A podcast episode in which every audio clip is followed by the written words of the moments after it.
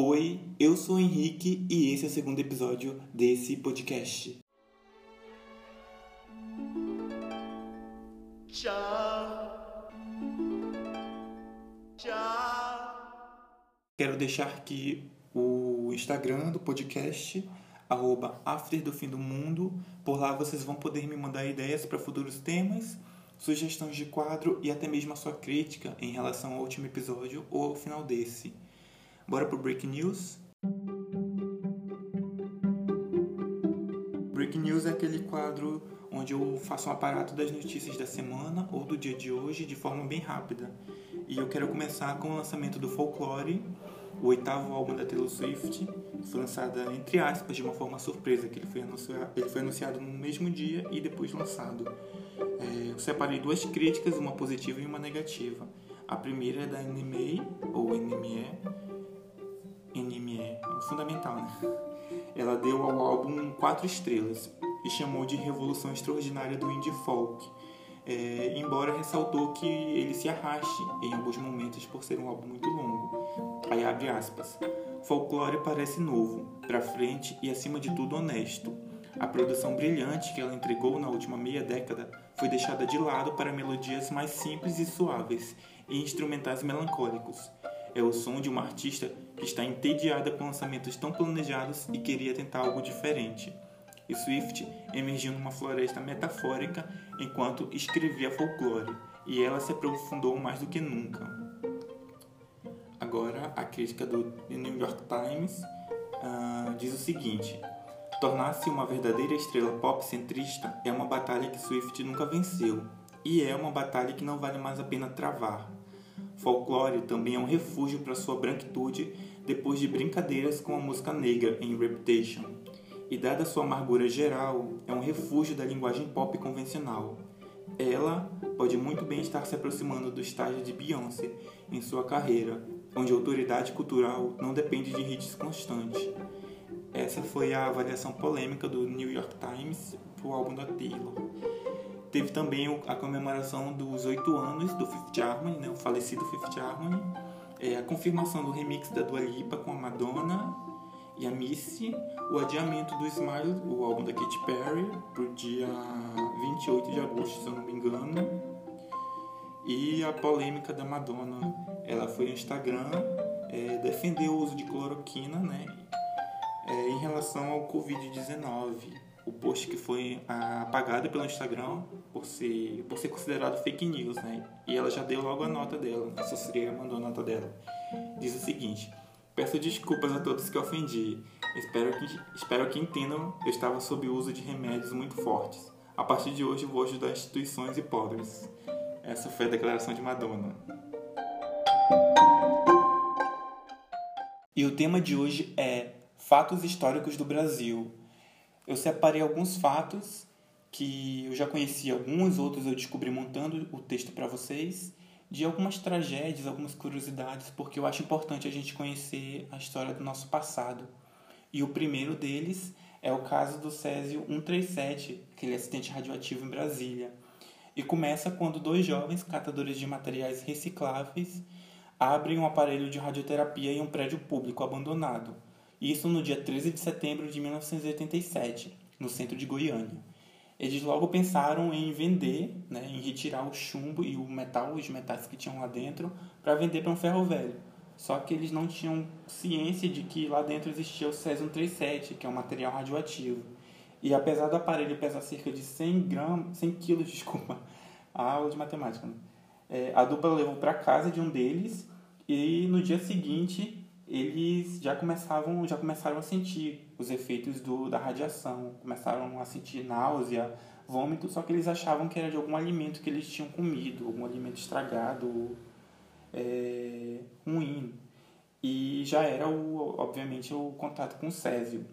E aí depois de cinco dias eles levam esse equipamento eles vendem esse, esse equipamento para o dono de um ferro velho e ele, fascinado, depois que ele, que ele abre, né, ele fascinado com aquele brilho, ele chama toda a família dele para ver.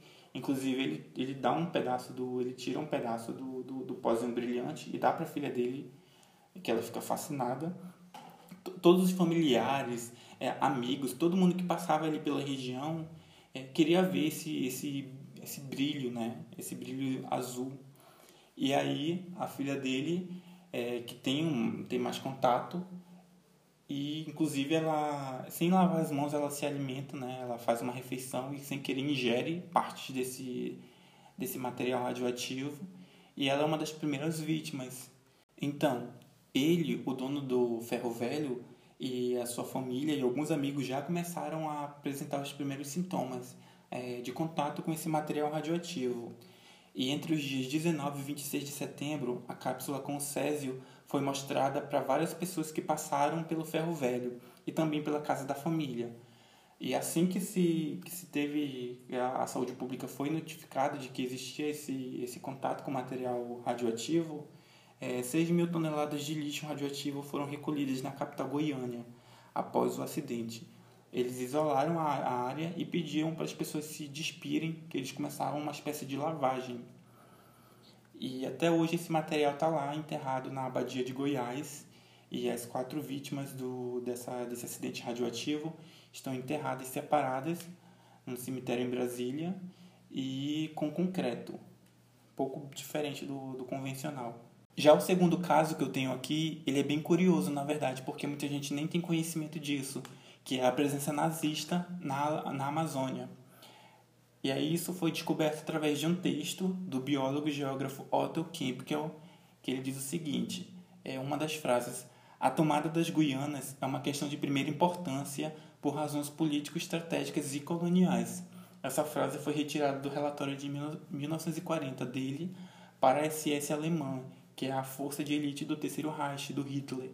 E o objetivo da chamada Operação Guiana era colonizar as Guianas francesas, inglesas e holandesas. A invasão seria feita pelo norte do Brasil porque os nazistas já tinham passado por ali.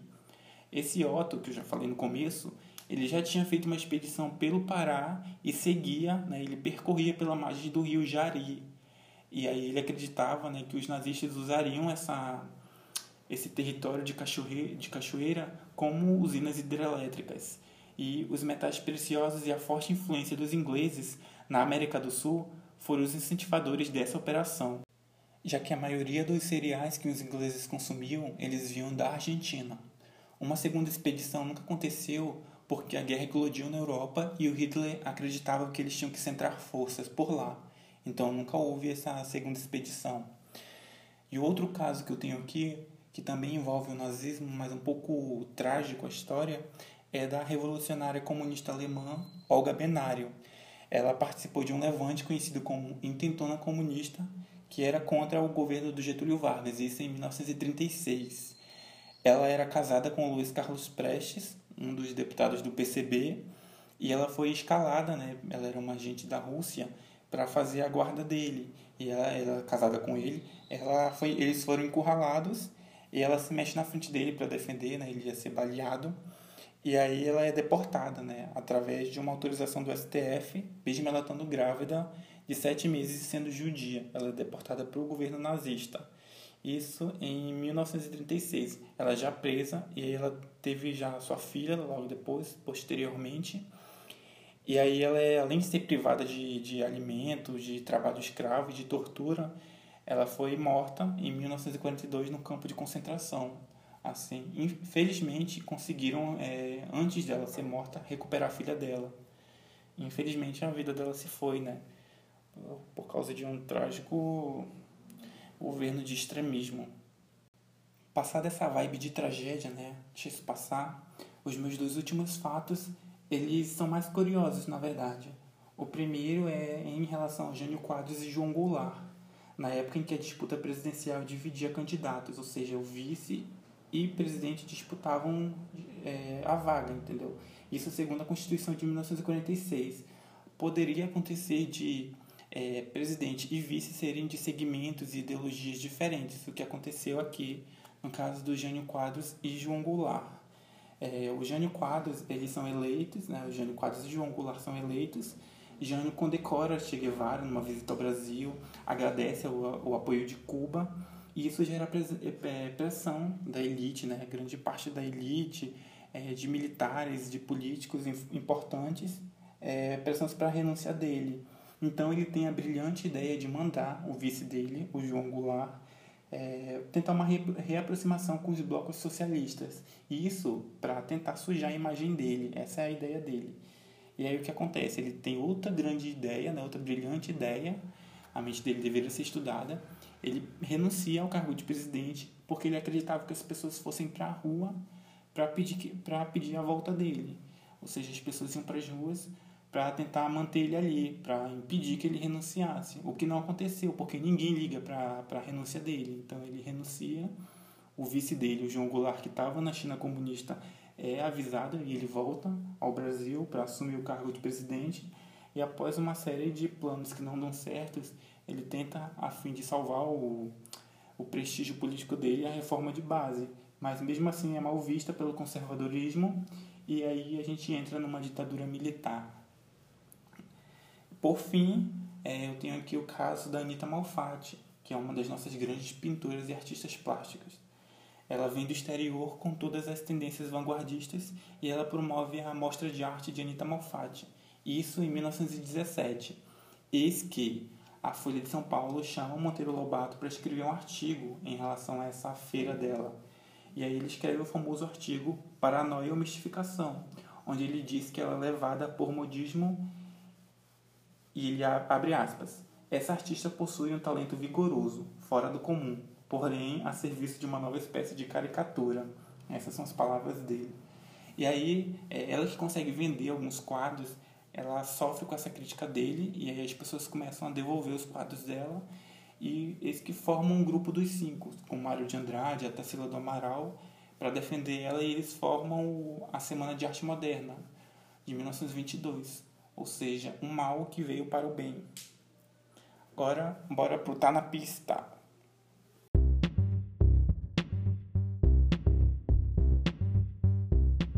Tá na Pista é aquele quadro clássico que todo podcast tem de indicação.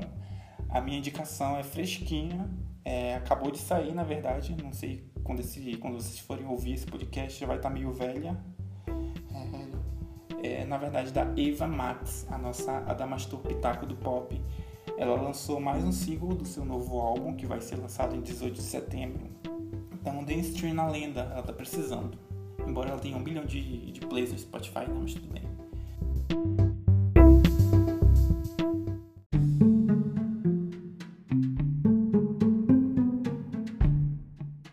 No Mete a Boca de hoje, a gente tem a genialidade brasileira, né? brasileiro já nasce formado em marketing. É, eu separei algumas fachadas de lojas, estabelecimentos, enfim. E eu vou disponibilizar essas imagens lá no Instagram do After do Fim do Mundo. Vocês vão poder ver melhor por lá. Ver melhor é ótimo, né? É, eu tenho Wesley Salgadão, Padaria e Confeitaria Peter Pão, Avalanches Sanduíches, Paulo Fusos Parafusos, Maicon Soft Informática, é, fazemos manutenção de computador, desarma Sandro, desarmaçamos seu carro sem identificar a pintura, estética, massagem relaxante corporal e facial, eita, anal lanches, sombrancheila, especialista em cílios e sobrancelhas, e a extensão de cílios é na Priscílios. a genialidade brasileira, meu Deus. Para finalizar, eu tenho que agradecer algumas pessoas em específico. É na verdade, primeiro eu queria dizer que para vocês é, ajudarem os amigos de vocês, deem stream nos projetos dos amigos de vocês, nas artes, enfim, tudo que vocês puderem ajudar e que não custa nada para vocês, ajudem. É, eu inclusive é, faço um agradecimento às pessoas que deram stream no meu no meu podcast nas diversas plataformas. É, em especial, tem algumas pessoas anotadas, anotadas aqui, o arroba do Instagram, é, Alves Marcela, J. Josias Santos, Bedwell, A. Marcelo, Diegucho, são algumas das pessoas que eu quero fazer um agradecimento especial, porque não só me marcaram, né, mas porque compartilharam e é importante para meu pra esse projeto aqui que está em começo. E é isso. É, tchau e até a próxima. Tchau. Tchau.